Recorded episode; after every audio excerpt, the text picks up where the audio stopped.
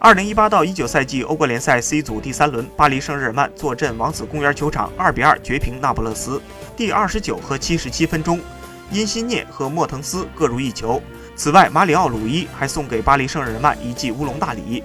第九十三分钟，迪玛利亚破门救主，主场绝平那不勒斯之后，巴黎圣日耳曼跌至小组第三位。大巴黎本赛季主场全胜势头终结，巴黎圣日耳曼主场两度丢球落后。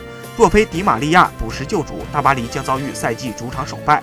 目前攻强守弱的大巴黎排在小组第三，出线形势不容乐观。如果本赛季止步小组赛的话，巴黎圣日耳曼恐将坐实伪强队窝里横这样的名号。